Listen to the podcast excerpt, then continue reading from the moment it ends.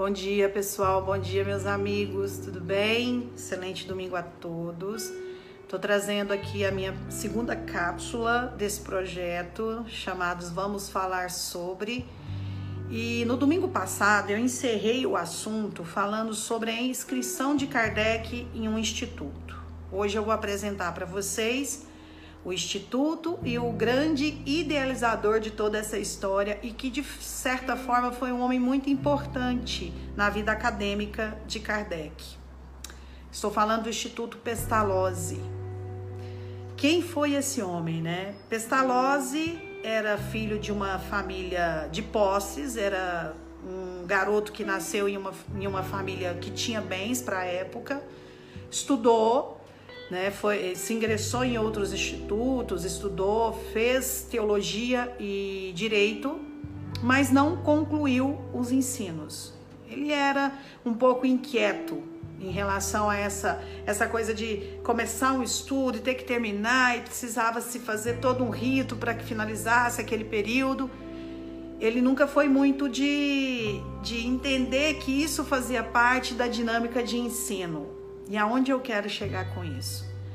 Nesse momento que Pestalozzi conhece outras pessoas, quando ainda cursava esses institutos, aonde ele fez a, a, esse estudo, tanto da teologia quanto do direito, ele começa a trabalhar com uma pessoa que o convida para fazer um trabalho rural. E o interessante é que ele desenvolve algumas técnicas nessa fazenda, nesse lugar aonde ele foi convidado a trabalhar, que ajudou essas pessoas a criarem até o próprio insumo dos animais sem que eles ficassem soltos a pastar. Então a gente já entende que ele era muito inteligente, que ele entendia que a natureza por si só oferecia para a gente é, o itens importantes e que podiam ser usados a nosso favor. E não é como se ele quisesse dizer, a gente não precisa trabalhar para ela, mas ela pode nos servir se a gente entender a dinâmica dos efeitos naturais. Em um momento, ele sente a necessidade, já que era um estudioso, de voltar para a cidade, trabalhar na cidade. Então ele é convidado a trabalhar num jornal onde ele começa a escrever alguns artigos. E ele vai focado nessa parte do rural, que era onde ele se encontrava naquele momento, que era uma, um, uma espécie de sindicato, como existe hoje, os sindicatos de cada área. E naquele momento, Pestalozzi começa a escrever no sentido desse sindicato. E em um certo momento, eu, eu acredito que ele, na sua inquietude, entende que ele pode fazer mais. Então ele começa em 1720 a licionar.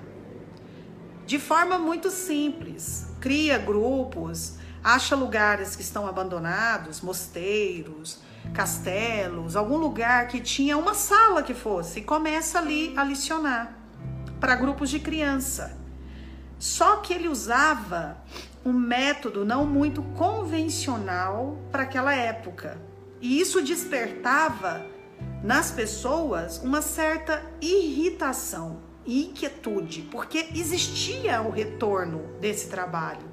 Como ele não seguia nenhum dogmas, nenhum tipo de preceito, nenhum tipo de religião, ele fazia o estudo sistematizado, implantando que a, a energia, né, a força da natureza, seria elementos que poderiam fazer as pessoas entenderem.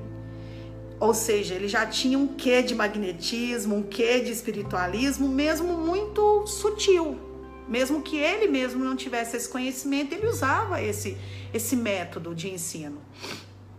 Então, em mil, uh, 1815, Kardec entra e começa a sua caminhada pedagógica no Instituto Pestalozzi, aonde ele se torna um discípulo de Pestalozzi e estuda lá até ali por volta dos seus 18 ou 19 anos, que é o que historicamente se acredita, porque como eu disse, não estou falando com cunho histórico, não sou historiadora, nem sou blogueira, estou falando de algo que eu estudei entendi e quero dividir com vocês. Então, em 1815, a mãe de Kardec o inscreve no Instituto Pestalozzi. E nisso, uh, para vocês terem uma ideia, Pestalozzi já via lutando contra toda essa ditadura, todo esse processo de que ele não era aceito em algumas regiões. Quando ele começava um trabalho, ele tinha que se deslocar porque ele já não era aceito ali mais. Eles meio que conseguiam tirar ele daquele lugar, até que ele conseguiu arrumar um espaço nesse castelo, onde ele fez esse instituto e começou, que não é tão menos importante que eu diga, fazer um trabalho de recolhimento de umas crianças que eram filhas de uma guerra que tinha acontecido naquela região. São os órfãos de guerra. Crianças que ficavam perambulando pelas margens de um rio sem alimento, sem casa e órfãos. Então, nesse momento, além de criar o instituto, de criar esse método de ensino, ele cria também um método de acolhimento. Então, vejam bem quanto ele foi importante para nortear, né? Kardec já veio pronto para essa missão, mas teve pessoas ao longo do seu caminho que foram percussores dessa história, que ajudaram ele ter esse, esse desenvolvimento, né? Como um espiritualista, mesmo que sendo cético a, primeir, a princípio, porque era um cientista, né? Mas se acredita em tantas coisas, que talvez ele tenha até tido uma filha, né? Já se estuda inclusive isso, a possibilidade dele de Gabi ter tido uma filha e que ela veio a desencarnar, assim como outros, né? Vitor Hugo, que eu descobri recentemente que também perdeu uma filha e buscou no espiritismo a chave de entender se é, realmente existia vida após a morte.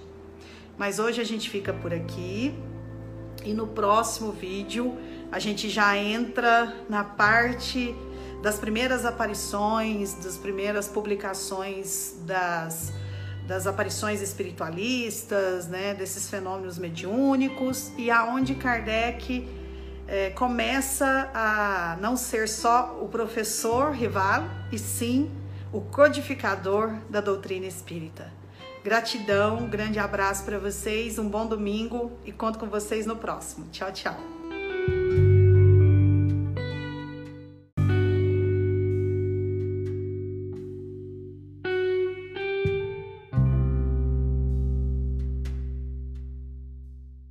Bom dia, pessoal. Bom dia, meus amigos. Tudo bem? Excelente domingo a todos. Estou trazendo aqui a minha segunda cápsula desse projeto chamado Vamos Falar Sobre. E no domingo passado eu encerrei o assunto falando sobre a inscrição de Kardec em um instituto. Hoje eu vou apresentar para vocês o Instituto e o grande idealizador de toda essa história e que, de certa forma, foi um homem muito importante na vida acadêmica de Kardec. Estou falando do Instituto Pestalozzi.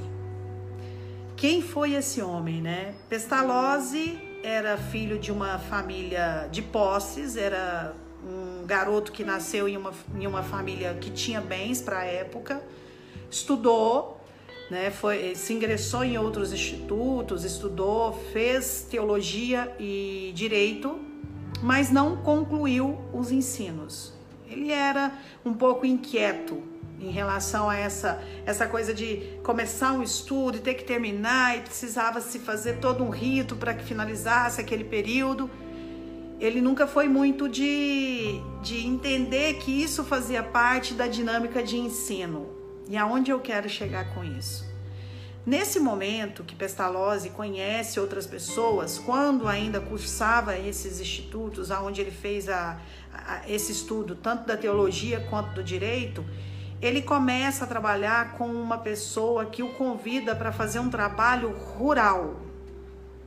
E o interessante é que ele desenvolve algumas técnicas nessa fazenda, nesse lugar onde ele foi convidado a trabalhar, que ajudou essas pessoas a criarem até o próprio insumo dos animais sem que eles ficassem soltos a pastar. Então a gente já entende que ele era muito inteligente, que ele entendia que a natureza por si só oferecia para a gente é, o itens importantes e que podiam ser usados a nosso favor. E não é como se ele quisesse dizer, a gente não precisa trabalhar para ela, mas ela pode nos servir se a gente entender a dinâmica dos efeitos naturais. Em um momento, ele sente a necessidade, já que era um estudioso, de voltar para a cidade, trabalhar na cidade. Então ele é convidado a trabalhar num jornal onde ele começa a escrever alguns artigos. E ele vai focado nessa parte do rural, que era onde ele se encontrava naquele momento, que era uma, um, uma espécie de sindicato, como existe hoje, os sindicatos de cada área. E naquele momento, Pestalozzi começa a escrever no sentido desse sindicato. E em um certo momento, eu, eu acredito que ele, na sua inquietude, entende que ele pode fazer mais. Então ele começa em 1720 a licionar. De forma muito simples, cria grupos, acha lugares que estão abandonados, mosteiros, castelos, algum lugar que tinha uma sala que fosse, e começa ali a licionar para grupos de criança. Só que ele usava um método não muito convencional para aquela época. E isso despertava nas pessoas uma certa irritação e inquietude, porque existia o retorno desse trabalho. Como ele não seguia nenhum dogmas, nenhum tipo de preceito, nenhum tipo de religião, ele fazia o estudo sistematizado, implantando que a, a energia, né, a força da natureza, seria elementos que poderiam fazer as pessoas entenderem. Ou seja, ele já tinha um quê de magnetismo, um quê de espiritualismo, mesmo muito sutil. Mesmo que ele mesmo não tivesse esse conhecimento, ele usava esse, esse método de ensino.